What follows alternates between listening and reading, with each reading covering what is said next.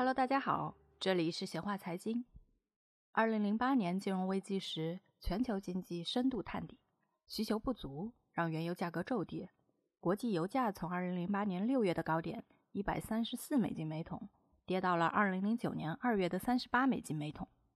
彼时，英国岸边老道的石油商人们开始了一场精彩绝伦的等待比赛。沿海的油轮纷纷拒绝卸货，直到他们看到油价飞涨。面对此情此景，一位彭博社的记者 Tracy 萌生了一个想法，那就是也像这些岸边的石油商人一样，赶在低点去采购一桶原油并卖出，看看是否也能赚他一笔。然而，还没等到他开始行动，国际油价就快速回升，直到2015年后，美国页岩油爆发，带来全球原油供需的全面重估。当油价重新回落在47美金每桶时，Tracy 才又重启了他暂停的实验。一次机缘巧合之下，他前往新泽西的石油码头参观，趁机弄到了一小罐真原油，并通过联邦快递运回了家。当时，Tracy 手上的这桶原油在现货市场的价格是二十四美分，但在期货市场的价格是三十一美分。他的这一小罐原油运输成本和储藏成本近乎为零，但考虑到为此付出的时间、精力及通讯费，这罐油可能已经让 Tracy 处于亏损状态。因此，他计划尽快找到买家出售。然而，真正的交易却让 Tracy 万分沮丧。买家要求他提供原油的质检报告和原产地证明，而他除了有一张联邦快递的单据之外，什么材料也没有。最终，Tracy 只能把这罐油分了一半，卖给了一位跟他同样有好奇心的前同事，而剩下的一半则当作宠物一样收藏在家里，远离明火，时不时拿出来欣赏一下。Tracy 的这个故事暗示我们，原油的实物交割似乎没有那么容易。然而，最近油价跌到负四十美金的消息，却让不少活久见的二级市场玩家萌生了和 Tracy 一样的想法：既然大爷大妈都可以收藏黄金，我为什么不能收藏一桶原油呢？现实的情况是，即便是原油期货市场的专业交易者，也多半并不会对实物交割感兴趣。大家买原油主要是抱着投资或者投机的想法，比如说购买原油期货、原油库存。或者购买跟踪油价的 ETF 基金为主，大家的目的是跟随价格的波动赚取收益。大部分人会想尽办法来避免实物交割。主流的方案有以下两种：第一，合约到期前结清头寸，这适合投机交易、短线交易；第二，转换到下一个合约期，这适合长期交易、套期保值。为什么大家都要避开实物交割呢？因为实物交割涉及一系列复杂的动作，比如说结算、结汇、质检、提货、运输、存储、卖出。除非有存储设施和炼油能力，否则没人会涉及原油的实物交割。就简单的拿石油的存储来说吧，大家可能知道，未经提炼的原油气味难闻，因为原油中含有大量有毒的硫化氢物质，闻起来有一股臭鸡蛋味，而且相当易燃。硫化氢毒性有多大呢？如果你连续八小时吸入百分之零点一浓度的乙醇蒸气，那么你会感觉好像喝醉了酒。但如果吸入同样浓度的硫化氢，那么只要几秒钟你就挂了。因此，储存原油必须要有良好的通风条件，并且提前上好保单。如果说到这里还没能把你劝退，你还是想去交割一桶真原油，那么我们接着看看。实物交割原油还会经历哪些步骤？这次跌成负四十美金的 WTI 原油现货的交割是在一个叫库欣的小镇。库欣位于美国中部内陆，曾经是一个石油重镇。在库欣，你想象中的原油交割可能是这样的：喂，我爸叫我来打二两油，他说不用给你们钱，我的油桶比你的油还贵。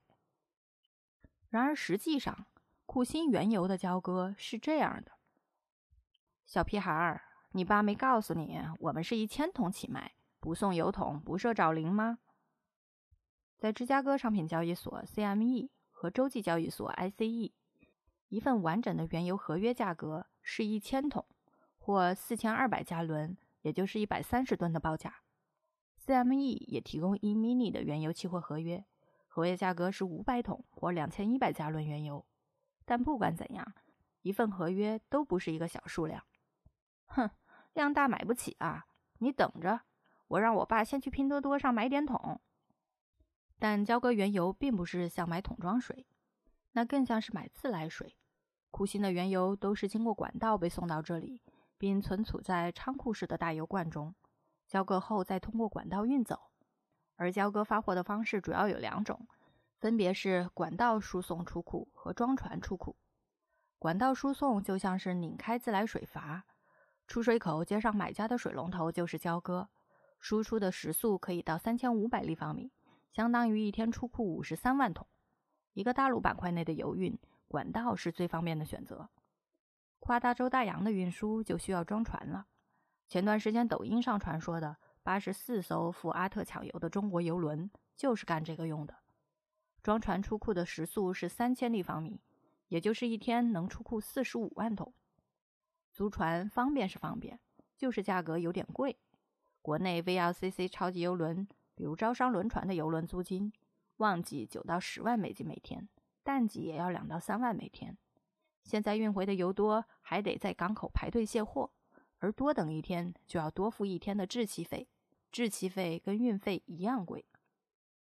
备好船就能接油了吗？No No，交割之前的手续费还要搞搞清楚。一个原油小白买家怎么装的好像很老练的样子？原油原产地证明、原油装船港提单、海关报关单证、原油装卸货记录，还请提供一下。证明单据中的内容必须相互匹配，否则你可能买到假油。交割过程中还有很多七七八八的费用，比如买卖双方都需要向仓库支付的手续费，以及进出库时原油归谁，谁就得出的港务费、装卸费、港建费、仓储费、质检费等。当然，这些费用跟船租比起来，那都是毛毛雨。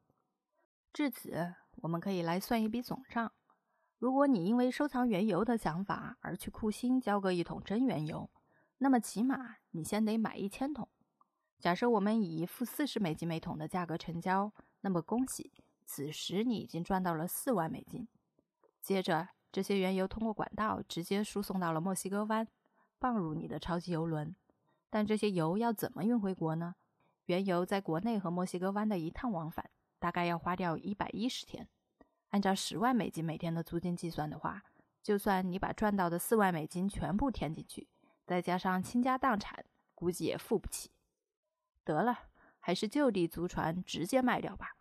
直接在墨西哥湾租船，交割后，油船当做浮舱漂在海上，点一炷香，祈祷油价尽快上涨，并迅速锁定下一个接盘侠，可能才是最佳的解决方案。如果油价十天内快速涨到六十美金每桶，也许卖出赚的钱刚好能够平掉租金。然而，油价什么时候能够回到六十美金呢？起码现在。WTI 六月合约还在十八美金的死亡线挣扎，而你关于实物交割一桶真原油的梦也可以醒醒了。